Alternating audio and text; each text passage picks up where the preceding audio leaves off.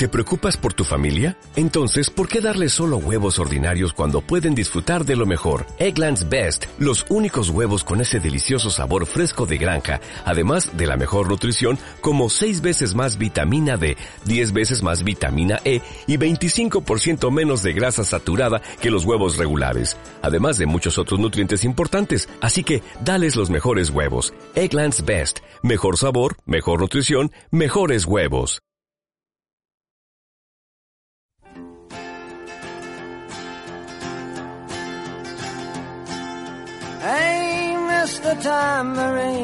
Aquí comienza Tócale y vete. En Pasión Deportiva Radio. Hola, ¿qué hay? Bienvenidos a Tócale y vete, el programa de cine y literatura de esta casa de Pasión Deportiva Radio. Les habla Alejandro Romero. Como siempre, hacemos una pequeñísima pausa, escuchamos un anuncio muy breve, muy breve, muy breve y comenzamos.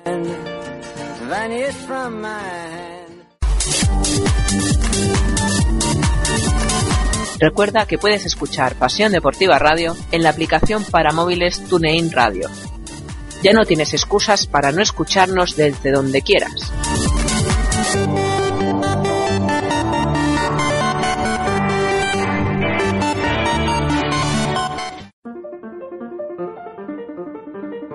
En el programa de hoy hemos querido hacer algo distinto. Hemos querido mezclar dos secciones como son Mujeres de Tinta y eh, la entrevista a jóvenes promesas.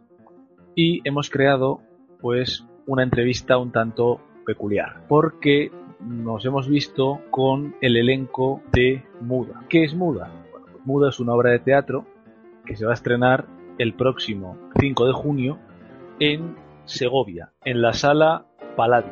Es una obra escrita por Alfonsina Storni y como es una obra escrita por una mujer y trata sobre la femineidad y lo femenino, pues hemos considerado que eh, quién mejor que nuestra compañera María G. Álvarez para entrevistar al elenco de la obra, pues a los que participan en ella, tanto actores como figurinistas, etcétera, etcétera. Puesto que María G se encarga nuestra sección de literatura femenina y feminista, pues hemos pensado que ella era la ideal para esta empresa.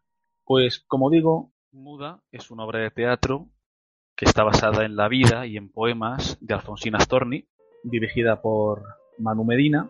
La dramaturgia es de Almo Gutiérrez, el reparto está formado por Almo Gutiérrez, Cristo Barbuzano, Ángela Tejedor, que son las actrices, y el actor Sebastián Toloza. El espacio sonoro es de Sebastián Toloza. Y el espacio escénico, el vestuario y la escenografía corren a cargo de Isis de Coura. Os dejamos con la entrevista y esperamos que os guste.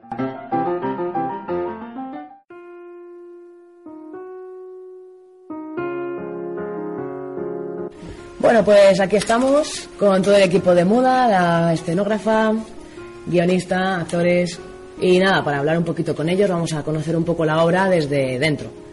Eh, primero voy a empezar con la guionista, para que nos cuente un poco qué problemas has encontrado a la hora de escribir el guion. Bueno, el problema era que queríamos, eh, éramos tres actrices, ¿no? que teníamos la ilusión de tener otro proyecto, acabábamos de terminar un proyecto juntas y decidimos hacer una historia de mujeres para mujeres. Bueno, yo me inspiré en Alfonsina y el, que cada acto perteneciera a una mujer fuera una historia de mujer y consiguiera desligar luego todo eso, ¿no? Eh, ese es el mayor problema. Vale, cuéntanos un poco por qué, por qué Alfonsina. Pues ya Alfonsina me gustaba mucho después de escuchar Tú me quieres blanca, el poema de Alfonsina, hace un montón. Y luego eh, me empecé a, leer muchos más poemas de ella y empecé a ver su vida. Y su vida eh, me dio la oportunidad de pensar que hoy en día si Alfonsina estuviera viva y viviera la misma vida, tendría los mismos problemas sociales, incluso eh, de salud que hay ahora, quiero decir, en torno a la mujer. Entonces me pareció que era una historia muy buena que se podía dividir perfectamente en tres. Entonces me inspiró no solo su obra, sino su vida. Pasamos con el director, Manu Medina, que bueno, tengo entendido que lo que vamos a ver el próximo 5 de junio es Teatro Brut, que tú has fundado. Y bueno, cuéntanos un poco que, de qué se trata el Teatro Brut, ¿no? para los que aún somos nuevos en la materia. Mira, yo creo que las cosas del corazón mejor verlas que explicarlas. Eso es cierto, totalmente. Empezando por ahí. Y segundo, explicando un poquito nada más, tiene que ver con el teatro genuino, con lo que a uno le nace, con lo que uno eh, tiene como algo muy interno y, y lo, lo- de- de- Ve- ven a verla. Sí, tranquilo que voy a estar aquí, vamos. en primera fila me vas a tener. Sí. Bueno, pues, y bueno, por otro lado, cuéntanos qué diferencias has encontrado entre trabajar con gente con diversidad y gente, pues no sé muy bien cómo llamarles. Las personas con diversidad lo que tienen es que son genuinos, no, no te mienten nunca. Entonces es más fácil, más difícil. Es. mm, no olvidan nunca quiénes son. Sí, pero a la hora de trabajar con ellos Es más fácil. es más fácil. Porque sacan más, ¿no? Lo que ellos. Porque son más genuinos, sí. eh, siempre no, no, no, no, no pierden nada de, lo, de la frescura. Sí. No pierden nada de la frescura, la frescura no la pierden nunca. Ah, genial. Nunca. Entonces, la dificultad en ellos está en, en las acciones físicas, que son algunos más capaces que otros de seguir un patrón determinado. ¿eh? Pero bueno, esos son los ensayos y ya está. O sea que con los actores, que con el elenco que tienes ahora, por ejemplo, has tenido que trabajar más el hecho de que se suelten, ¿no? No, he tenido que trabajar ah, al uso, como se trabaja con actores normalizados. Sí, pero quiero decir, a la hora de sacar el teatro group, que tienen que sacar más lo que ellos tienen dentro, ellos están como más metidos en sus corsés, ¿no? Mira, el teatro, el, el ser actor tiene una cosa maravillosa. Que pues en quien quieras. Sí, una cosa maravillosa. Y una cosa es dejarte llevar apasionadamente por lo que sientes y padeces o no. Si no lo haces, fracasas. Si lo haces, tienes mucho material que dar. Las personas con diversidad son capaces fácilmente de sacar todo eso, pero las personas que no tienen esa diversidad les cuesta, les cuesta ahondar, les cuesta les cuesta. La vanidad es confundida por la palabra amor propio, ¿no? ¿Eh? Entonces la vanidad a veces enturba la acción, la maquilla y aparece el yo antes que el personaje. Pero hay que cambiar la palabra vanidad por, por amor propio. Muy interesante. Bueno, voy ahora con las actrices y el actor, que siempre me olvido de ti. bueno, contarnos un poco, pues podéis contestar como queráis, ¿vale? Eh, yo creo que me digáis con qué se... mm, sí, si os sentís identificadas con vuestros personajes. ¿Y en qué? Claro. A ver, hay, hay conflictos que son un tanto universales y que si tú te pones a indagar en, en el personaje, pues al final te acaban tocando cosas que dices, uy, si esto también es mío, si esto también lo recuerdo yo, también lo vivencio yo. Entonces, en algo sí que encuentras una, ident- una identidad, ¿no? Al final lo que tienes que hacer es prestarte tú para poder identificarte con ese personaje. Vosotras, algo que, algo que añadir. ¿El chico? No. Sí, sí, sí, eh, que, que, que- que sí, que de alguna manera eh, mi personaje me, me- me toca por, por, por, mi, por mi condición de hombre, por, porque, porque tengo, tengo, tengo esa carga arriba que, que, que, me, que me- que me- me- bueno, eso, me toca y me hace, me hace sentir eh, eh, ese peso, eh, esa maldición, todo, toda esa cosa que, que, que lamentablemente nos, nos afecta a los hombres sin querer. Sí. Esto nos Pero a mí, a mí bueno, tanto una cosa como la otra, tanto eh, ese hombre que está ahí atrás eh, machacando o, o imponiendo, eh, golpeando, eh, mm, eso, maltratando, tanto como el otro hombre que, que recibe todo eso y, y- y- y sin querer, bueno, le cae todo ese peso, ¿no? Bueno, y otra pregunta para los actores. ¿Cuál ha sido vuestro mayor reto al interpretar vuestros respectivos personajes? Bueno, el mío, eh, lo más difícil ha sido eh, la enfermedad de esta mujer. Que bueno, pues no- no- tengo cerca gente, pero, pero es mm, difícil eh, y eso sí que requiere un trabajo de investigación y de ver pues también síntomas físicos y demás que, que ocasionan.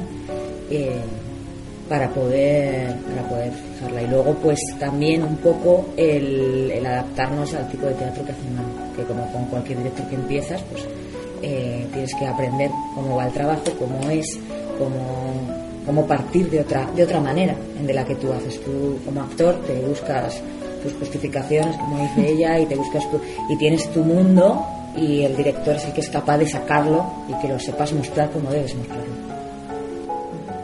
Pues sí, igual, realmente el reto es eh, hacerlo dentro de lo que es el, el brut, pero quizá ir respondiendo al tiempo con la anterior de, de con qué nos identificamos, es que el proceso de trabajo, de elaboración del personaje, ha incluido el conocernos, el conocernos más y el investigar en nosotros mismos.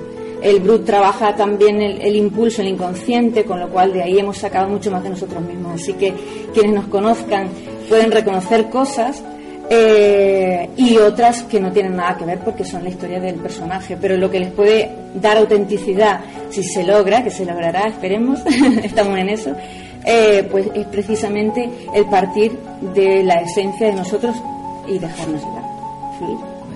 Voy un poco con la música. Bueno, más que la música, eh, Sebas, tú eres además de actor, eres el músico, ¿no? Claro, claro. Pero yo tengo, bueno, por lo que he visto en los ensayos y tal, he visto que en esta obra la sonoridad es como muy importante. Claro que sí, claro que Y bueno, pues me gustaría saber un poco que nos contases un poco el proceso de investigación a la hora de sacar todo este mundo sonoro, que ya no son solamente canciones, sino también, pues eso, sonidos. Yo creo, yo creo que, claro, el espacio sonoro, sí. Sí. Eh, yo estoy, eh, yo represento la figura del hombre y, y- y dentro de, de- de- de eso el espacio sonoro me, me cae a mí. Eh, primero que nada eh, es ver y escuchar antes de, hacer sonar. Es ver, escuchar y sentir, creo, ¿no? Bueno, no creo, es, es lo que tuve que hacer para poder meter un sonido, un sonido agudo en, en alguna, alguna parte o en alguna escena, o meter eh, o simular eh, un golpe o simular. eh, el- el- mi proceso fue ese: primero ver, conocerlas, eh, sentir, recibir y ahí poder proponer algo. O sea, que ha ido saliendo un poco por- con los ensayos, ¿no? Exactamente. tal Con los ensayos. Muy brut. Brut, brut. No estoy yo acostumbrada al brut. En las melodías también, las melodías de, de, las, de los poemas que, que fuimos eh, mm, armonizando, también fue, fue un poco así también. Muy brut todo. Bueno, escenógrafa, ya me has estado contando un poco, pero para que nos cuentes un poco más a los oyentes y tal que no, no ven todo esto, cuéntanos un poco el significado de, de todo, de toda esta escenografía, ¿no? Los vestidos. Bueno, pues así. a ver, el proceso ha sido un poquito largo porque partimos de otra idea, pero finalmente decidimos darle un giro y empezar a ahondar un poquito en el texto. Eh, en, en, Alfonsina, ¿no? Empecé a investigar, a leer sobre ella y vi que su mundo era pues muy interior, muy femenino, muy potente.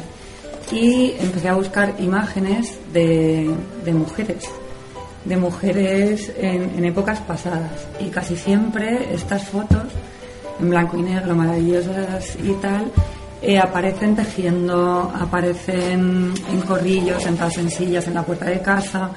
Y empecé a pensar en, esa feminidad eh, esclava del pasado, ¿no? Que, que no trabajaban, que se dedicaban pues un poco a sus labores y tal. Y empecé a encontrar materiales como el ganchillo, eh, pues no sé, las cortinas las tejían ellas, los manteles, los ajuares, todo eso, ¿no?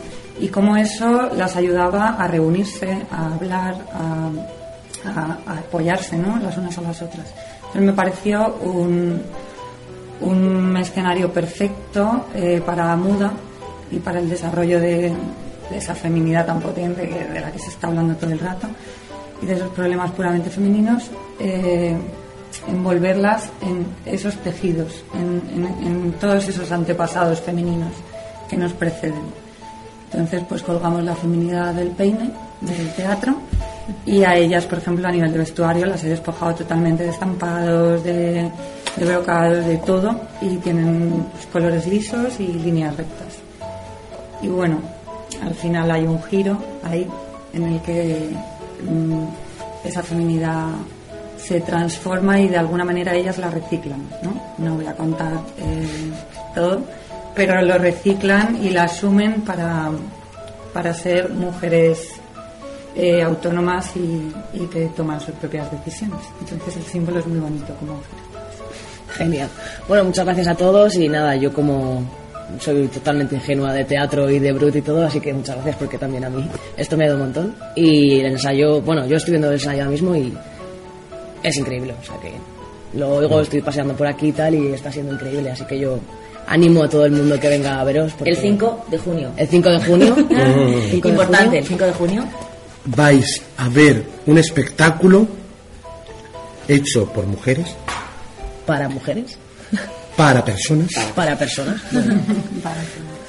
y desde el lugar donde defendemos a la mujer tanto como al ser humano.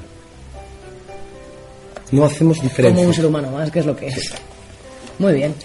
Pues muchas gracias chicos y nada, os dejo que sigáis ensayando.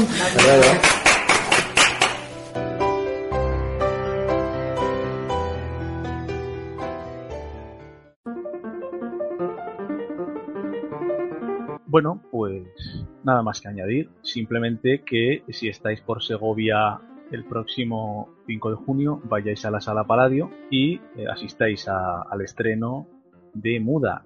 Porque bueno, eh, el teatro mola mucho. Mola mucho. El cine mola, pero el teatro mola mucho más, ¿no? Id a ver Muda a Segovia, os tomáis un cochinillo y de paso pues aprovecháis y vais al teatro. Yo repito, Muda, dirigida por Manu Medina, con Almo Gutiérrez en la dramaturgia, con la propia Almo Gutiérrez, Cristo Barbuzano, Ángela Tejedor y Sebastián Toloza en los papeles principales.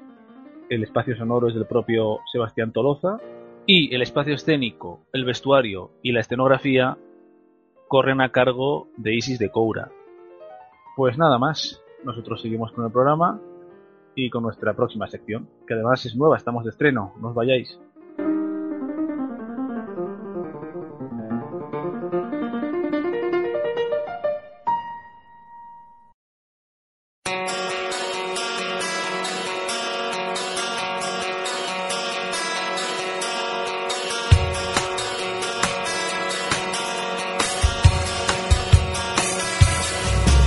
Escucha cuando quieras las emisiones de Pasión Deportiva Radio.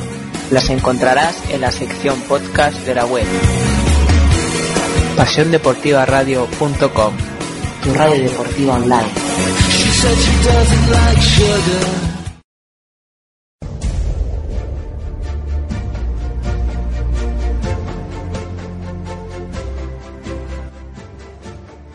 ¿Te gusta la Bundesliga? ¿Qué dice usted? ¿Eres fan del Bayern, del Dortmund o del Schalke o de todos los clubes que están en la Liga Federal?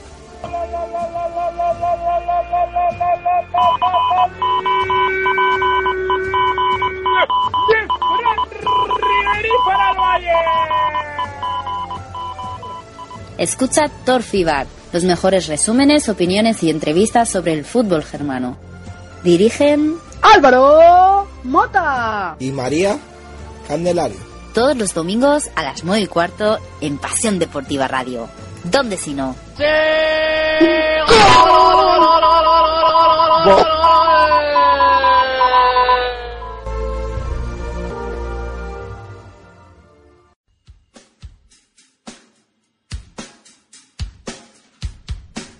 Si crees que tu equipo no tiene cabida en otros medios, Es que es una vergüenza cómo estamos los equipos de balonmano. Es una vergüenza el abandono en el que nos tienen y qué es lo que quieren. que no recibe la atención que merece, ¿Qué es lo que queréis? La televisión habéis venido una vez en todo el año. Hemos estado aquí jugándonos la liga. Hemos estado jugándonoslo todo. mándanos un correo a info arroba pasiondeportivaradio.com y haremos todo lo posible por ti y por tu equipo. ¿Qué me queréis preguntar ahora? ¿Que qué ha pasado? ¿Que qué pasa con el partido? Oye, iros a freír espárragos, hombre. Pasión Deportiva Radio, tu radio deportiva online.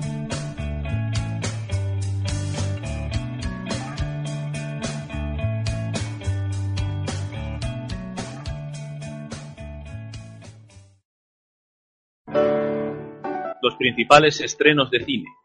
Las películas más raras de la historia. Cómic, poesía, teatro, ciencia ficción, fantasía, comedia. Tócale y vete, porque los clásicos también la saben poner. Los sábados a la una y media en Pasión Deportiva Radio.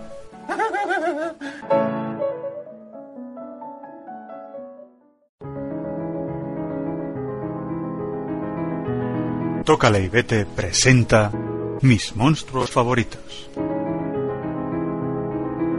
Bueno, pues esto es una miniserie de cuatro entregas que empezamos hoy. Vamos a hacer, bueno, pues una especie de, de repaso, de recorrido por las distintas visiones que ha tenido el cine de monstruos clásicos de la literatura. Por ejemplo, el conde Drácula, por ejemplo, el monstruo de Frankenstein, por ejemplo, el hombre lobo, etcétera, etcétera, etcétera. Vamos a hacer, bueno, pues en cada una de las entregas, pues hablaremos sobre una o dos películas que hayan adaptado a alguno de estos de estos personajes. Sobre Drácula ya hablamos en su día, en nuestro especial Día del Libro que grabamos en la Biblioteca Manuel Alvar de Madrid. Eh, tenéis el podcast en nuestro blog, podéis acceder a él. Alberto nos habló sobre Bram Stoker, el autor irlandés, escritor de la, de la novela Drácula. Y bueno, pues a raíz de eso nos ha parecido interesante hacer una visión un tanto poliédrica, ¿no? Porque este programa es poliédrico. Empezamos por una visión clásica que es el, Drácula de, protagonizado por Bela Lugosi del año 1931, del que nos va a hablar Dani, que estará por ahí. ¿Estás por aquí, Dani? Hola, Alex, aquí estoy. Que, como, como he dicho, tú nos vas a hablar de, eh, del Drácula clásico mm, interpretado por Bela Lugosi, ¿no? ¿Qué nos puedes decir de este, de este Drácula, de esta película? Bueno, pues, como tú dices, es la versión clásica de Drácula de 1931. Está dirigida por Todd Browning y Carl Freund ha habido en la historia del cine muchos muchos Dráculas, ¿no? Pero hemos elegido esta principalmente porque es la adaptación directa del personaje de Drácula, ¿no? Pues ahora me viene a la cabeza la famosa película de Nosferatu, que es una película clásica de cine mudo, ¿no? Y que realmente es una especie de adaptación de Drácula, lo que pasa es que no pudieron comprar los derechos del personaje. Entonces no pueden utilizar el nombre de Drácula y en cierto modo pues no es el conde que todos conocemos de, de la novela, ¿no? Pero esta película sí, sí compraron los derechos la y lograron hacer la película, ¿no? Y nada, y como es típico, pues cuenta los mismos hechos que cuenta en el, en el libro, ¿no? Pero en este caso son un poco distintos, ¿no? Como hemos contado anteriormente, a la hora de hablar un poco de la novela, el protagonista es el, hombre que va a ver a Drácula para firmar las escrituras de la casa, tal, pues luego se va con él a Londres y ahí dentro conocen en el, en el psiquiatra a un hombre que ha sido, que dice que come arañas y demás, que ha sido mordido por el vampiro, ¿no? Pero es que en la, eso se pasa en la novela, pero en la película, el hombre que va a ver a Drácula a su castillo y el hombre que come arañas y tal, que está en el psiquiatra, es el mismo, ¿no? Por lo tanto, cambian algunas ciertas cosas, aparecen nuevos personajes, pero está contada de, forma distinta, ¿no? Es muy fiel, porque pasan exactamente las mismas cosas y, tal, pero hay algunos personajes que cambian y, tal, ¿no?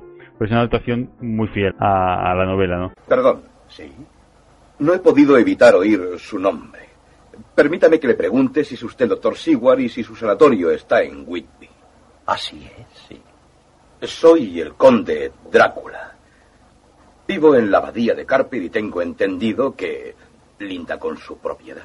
Ah, pues sí, es cierto. Es un placer conocerle. ¿Puedo presentarle a mi hija Mina? ¿Conde Drácula? La señorita Webston. ¿Cómo está usted? y el señor Harker.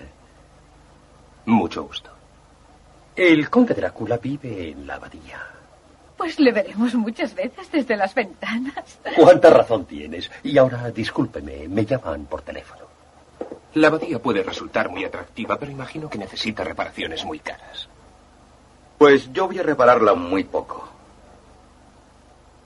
Me recuerda las rotas almenas de mi propio castillo en Transilvania. La abadía me recuerda siempre unos versos antiguos acerca de espectros perdidos, de lobos acechándome.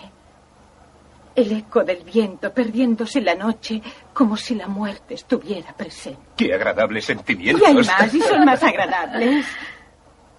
Dale una copa a los muertos e inclínate ante el que está a punto de morir. Oh, por favor, no continúes. Morir estar realmente muerto. Eso debe ser glorioso. Pero con de Drácula. Hay cosas peores que esperan al hombre que la muerte. Pues ya te digo, es una película que hizo famoso a Vera Lugosi. Como adaptación es, es muy fiel, ya te digo, y como película pues es bastante simpática y bastante fiel además. Y muy entretenida, es un clásico de la ciencia ficción que yo recomendaría a la gente. doy paso, sin más dilación, a Pablo, que estará por ahí. Aquí estoy. Pablo, que nos vas a hablar de una versión de Drácula también clásica, porque respeta mucho la novela original de Bram Stoker, pero más moderna, del año 92, ¿no? Es el, el Drácula de, Francis Ford Coppola. ¿Qué nos, puedes decir, ¿Qué nos puedes decir de esta película? Bueno, no, no voy a entrar mucho en la ficha técnica, es conocida por ser el Drácula de Francis Coppola. Es lo que le volvió a lanzar a la fama a este director que había caído un poquillo en desgracia tras ciertos fracasos en el cine. Así para, bueno, lo que has dicho tú, que es bastante fiel al libro, dentro de lo que cabe, es cambia sus cosas. Pues por ejemplo, la mujer, que en el libro es una mujer muy tranquila, Nina Harker, como debería ser una mujer en esos tiempos, aquí es bastante liberal, de hecho hasta acaba teniendo una, un romance con Drácula. ¿Cómo se llega a todo esto? Bueno, Drácula, el conde Drácula, al principio de la película se ve que está con su mujer, le toca ir a la guerra y su mujer pensando que va a morir, pues se suicida y el hombre este Drácula por tristeza comete crímenes contra la iglesia y se convierte en un vampiro. El caso es que Mina Harker es muy parecida a, a su mujer y se enamora de ella. Y de ahí viene toda la historia que va a ir ocurriendo la historia que nos ha contado Dani, así que tampoco quiero repetirme más. De, bueno, pues es un hombre, eh, Harker, que mm, va a firmar el contrato de venta de unas propiedades en Londres a un conde Drácula que vive en Transilvania. Y el conde Drácula obliga a quedarse allí unos meses, un mes y luego van juntos a Londres. Y bueno, ahí ya pasa de todo. Son las típicas escenas, imágenes de toda la vida de un vampiro, del Drácula, de típico conde con el traje rojo y el pelo raro, así como dos lóbulos extraños. El típico castillo aislado en medio de la nada por el que se llega en un camino lleno de acantilados a los lados y muy serpenteante. Son las típicas imágenes. Luego tiene algunas cosas que no son tan típicas, como cuando va a Londres, que cambia mucho. Ya no es un, un viejo, sino es un hombre joven joven cuarenta y pico, cincuenta, no está claro, pero bueno, que vive por ahí por Londres con otro aspecto ya de, de persona, podamos, se puede llamar normal. Eh, lo protagoniza Gary Oldman. No le he oído entrar. Tenga cuidado cuando se corte. Es más peligroso de lo que cree.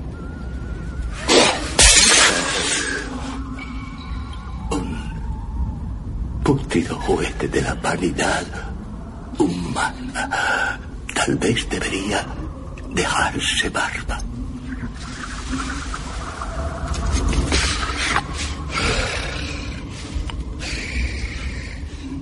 Las cartas que le solicité, las ha escrito.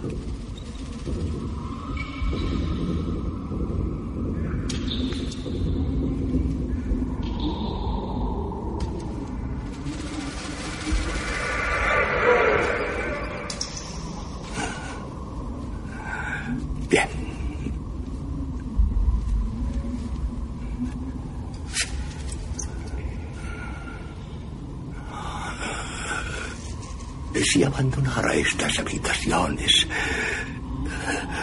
no debería ir a dormir a ninguna otra parte del castillo. Es viejo y tiene muchos malos recuerdos.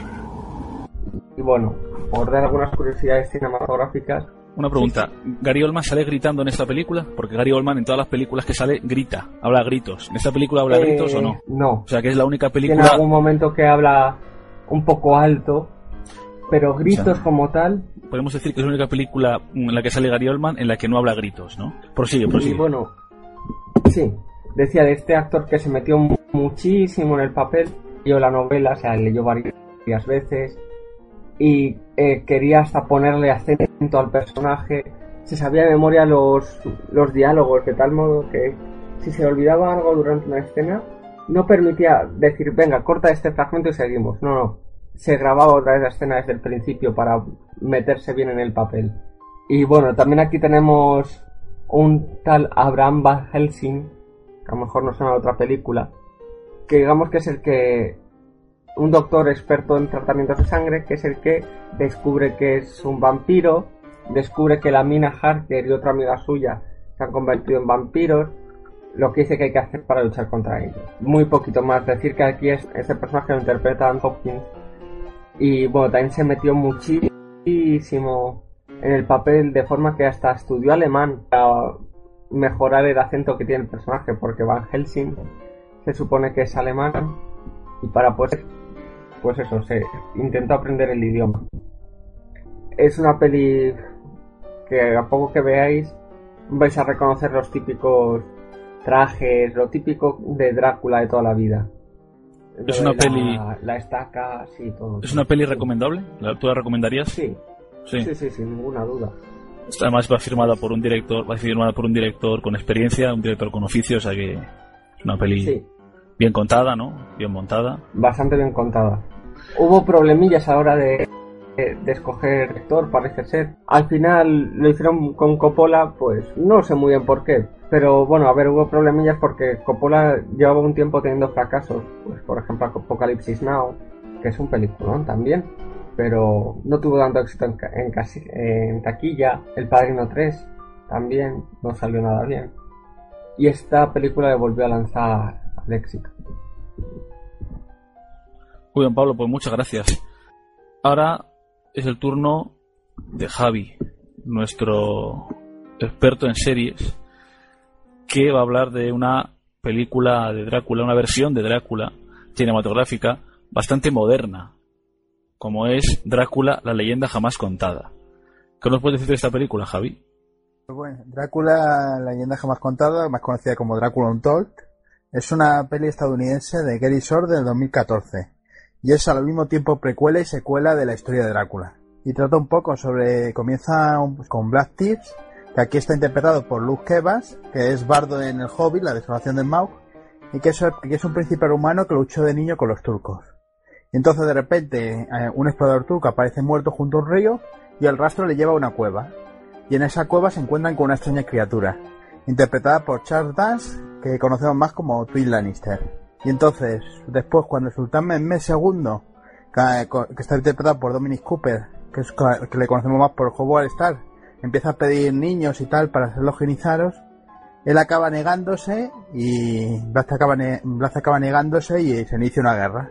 Entonces dice, ¿cómo detengo a los turcos? Pues no se me ocurre otra cosa que pedir al monstruo de la cueva que me dé superpoderes para y magia negra para, para destruir a los turcos y, convertir, y me convierto en vampiro por tres días y así salvo a todos y dice, como tomes la sangre humana serás eternamente vampiro. Y un poco la historia trata de eso, de las inquietudes que tiene el personaje mientras tiene esa batalla épica contra los turcos. ¿Qué clase de hombre se arrastra hacia su tumba en busca de esperanza? Uno desesperado. Los turcos amenazan con destruir mi reino. Con un poder como el vuestro. Podría impedírselo. Y salvar a mi pueblo. Salvar a mi familia. Un gesto sumamente noble. Señor emperador. Familia Drácul. Hijo del diablo. Os equivocáis. Significa hijo del dragón. Protector de los inocentes. ¿Sabe tu pueblo a cuántos inocentes has matado? ¿Fueron cientos?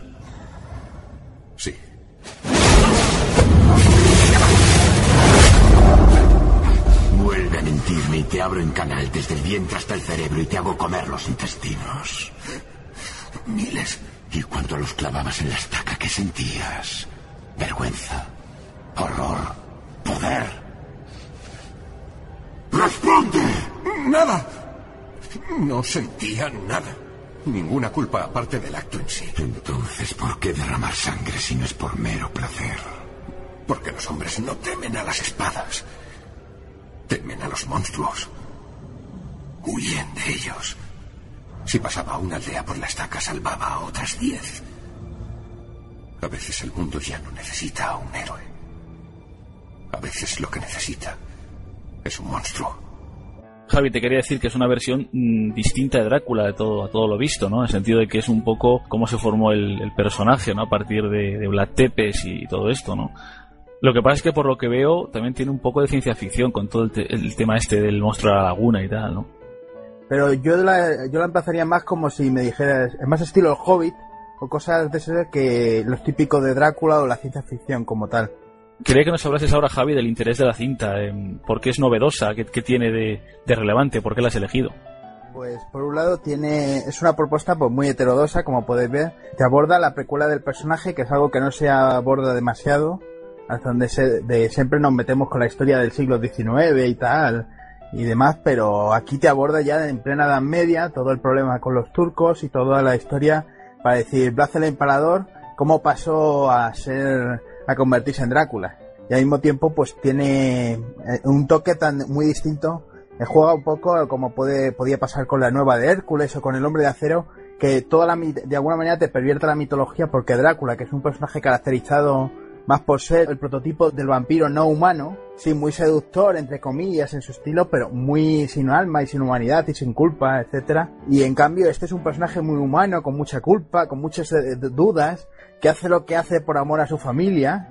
Y entonces es un cambio bastante gordo en ese sentido. Y al mismo tiempo te juega, vemos el otro vampiro, que tiene mucho de la mitología como más moderna. Y a mí, a mí me recuerda mucho el vampiro de la cueva, al, maestro de Buffy Cazavampiros.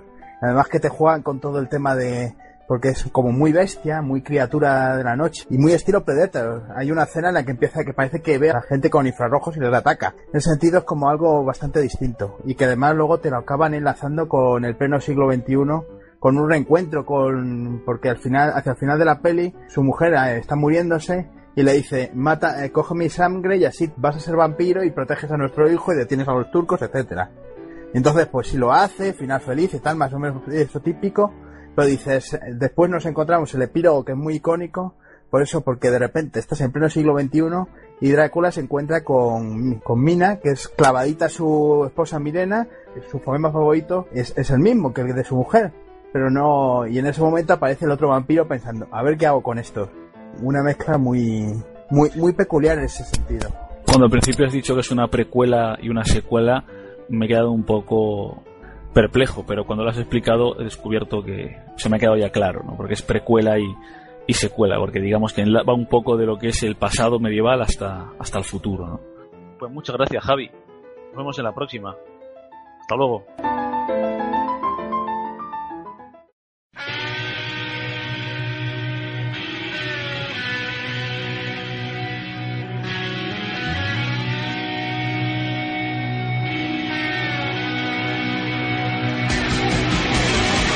¿Te suenan los nombres de Alan Shearer, Henry Clarkson o el tándem de Brian Clough y Peter Taylor? ¿Recuerdas al Arsenal de Pires, Vieira, Berkham y Henry?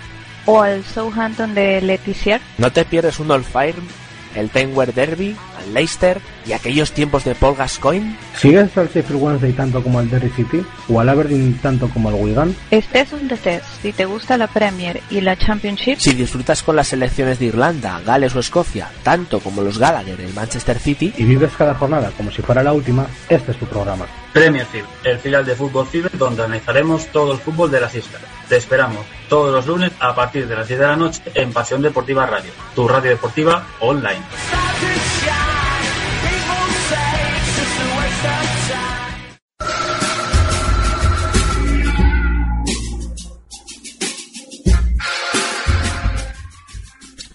Solo triples.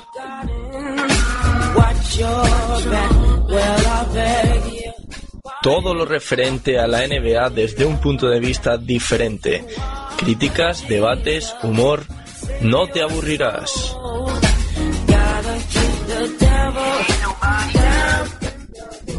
Todos los miércoles de 12 a 1 de la noche en Pasión Deportiva Radio. Tu radio. Escúchanos desde el otro lado. Lado. Lado. Lado. Lado.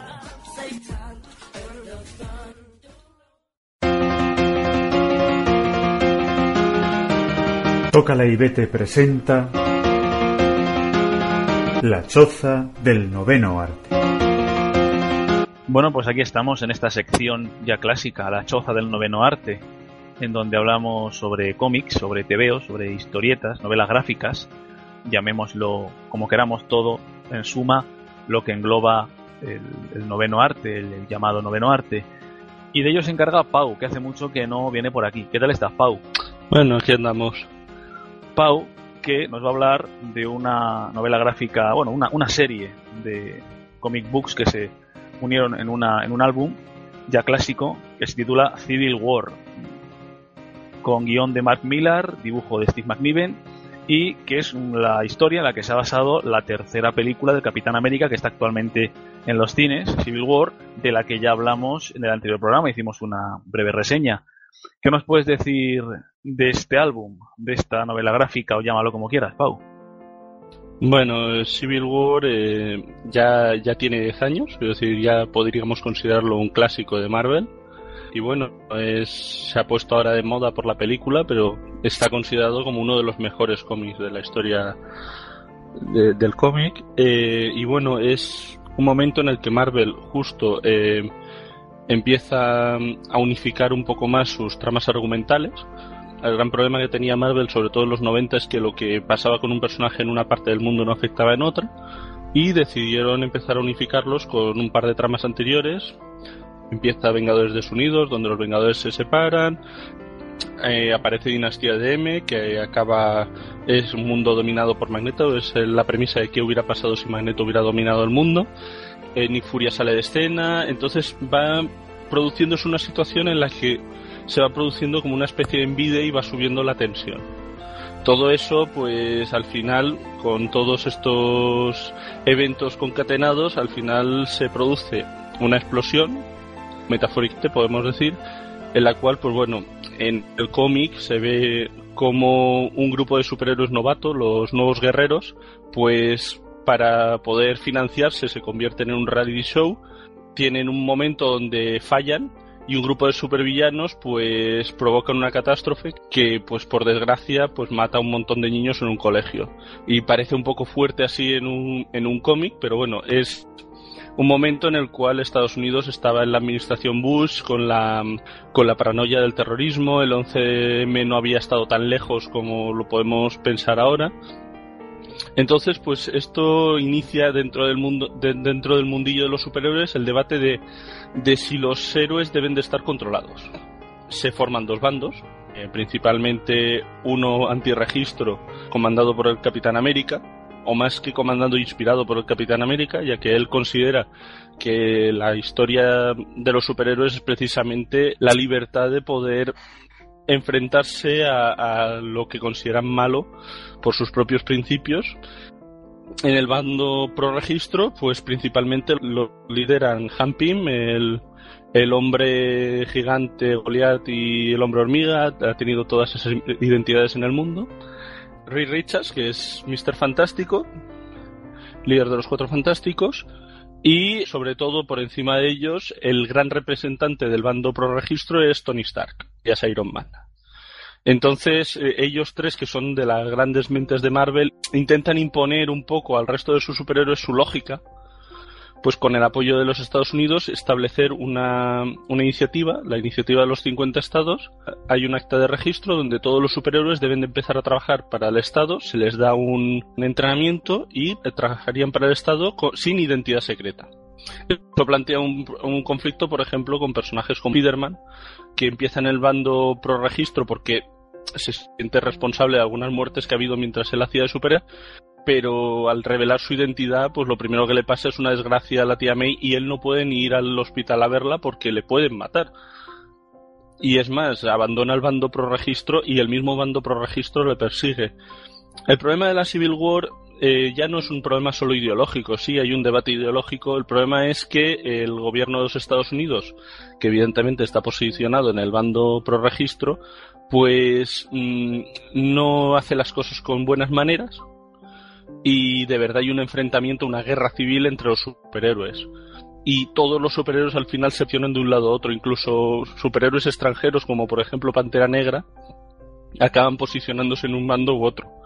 Namor, por ejemplo, también como su, su sobrina murió en la explosión del inicio, pues también está enfrentada al gobierno de los Estados Unidos porque les considera responsables.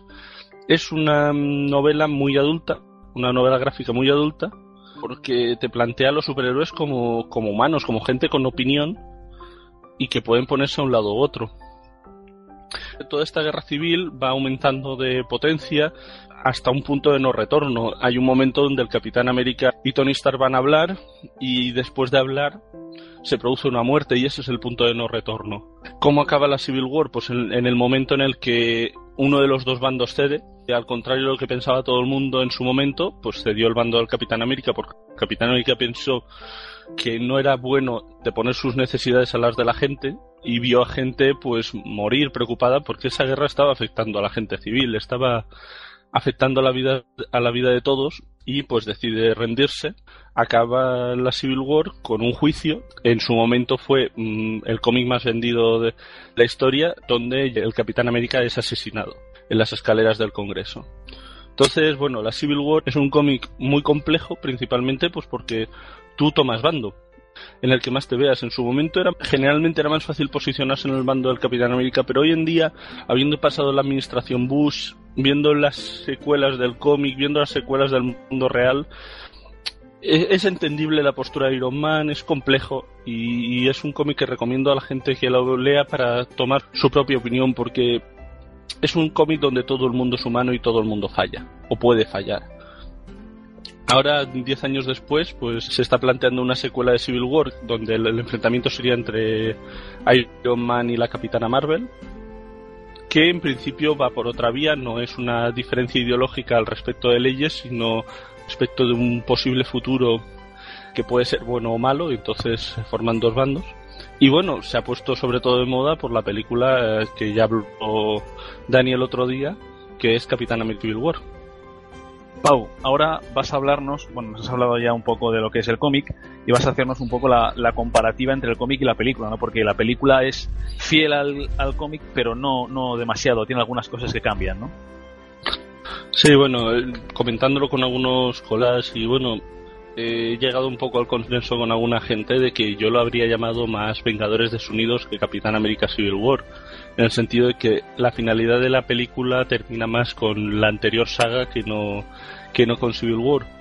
Pero sí tiene similitudes, los acuerdos de Sokovia sería una equivalencia mundial a la ley de registro superhumana, y bueno, los bandos son similares, incluso la viuda negra se posicionó en el bando pro, pro, registro, Capitán América y sus más allegados también en el antirregistro. Al final es una cuestión de, de complejidad, porque en, al final ningún superhéroe puede establecerse en un bando sin dudar. Es una cuestión de duda. Hay, por supuesto, una diferencia muy grande que es la profundidad. Es decir, estamos hablando de que en la Civil War aparecían por viñeta incluso a veces 20 personajes. En la película han aparecido 11. Pero siguen siendo 11 superhéroes que es lo más grande que se ha hecho en la historia de, del cine de superhéroes actualmente. Entonces, poco a poco, el universo cinematográfico va logrando esa profundidad, pero evidentemente no puede llegar a la del cómic. Personajes como Reed Richards, que en la Civil War del cómic son vitales, no pueden aparecer en la película por cuestiones de derechos.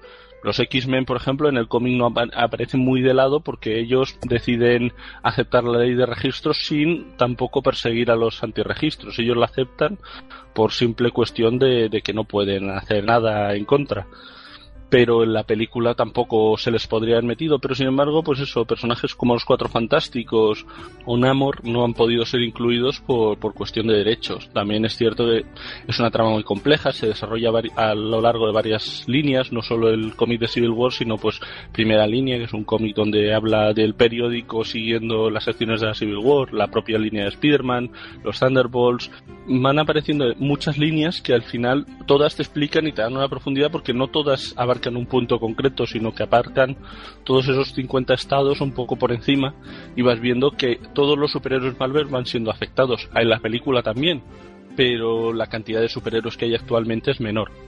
Muy bien, Pau, pues nos has hecho un panorama sobre Civil War bastante interesante. Yo espero, bueno, como siempre, recomendar a la gente de verdad que, que se lea este, este cómic, porque como tú dices, es un cómic adulto y, y, que a la gente le además está muy bien dibujado y a la gente le va, le va a gustar mucho que, que, se lo, que se lo compren, que si no, pues que lo cojan en cualquier biblioteca y que se lo lean, porque la verdad que merece la pena. Muchas gracias, Pau, como siempre. Nos vemos en la próxima. Gracias, Alex. Pues eso, como ha dicho Alex, pues podéis cogerlo en alguna biblioteca. Se ha recopilado en tomos, se ha reeditado hace poco, evidentemente por la película. Hay incluso novelizaciones, por si alguien no quiere leer un cómic y prefiere leer un libro. Incluso se sacó un juego de rol que creo que no llegó a España, pero este contexto tan limitado de Marvel, sin embargo, ha dado para mucho y mucha cantidad de lectura para los que nos gusta leer.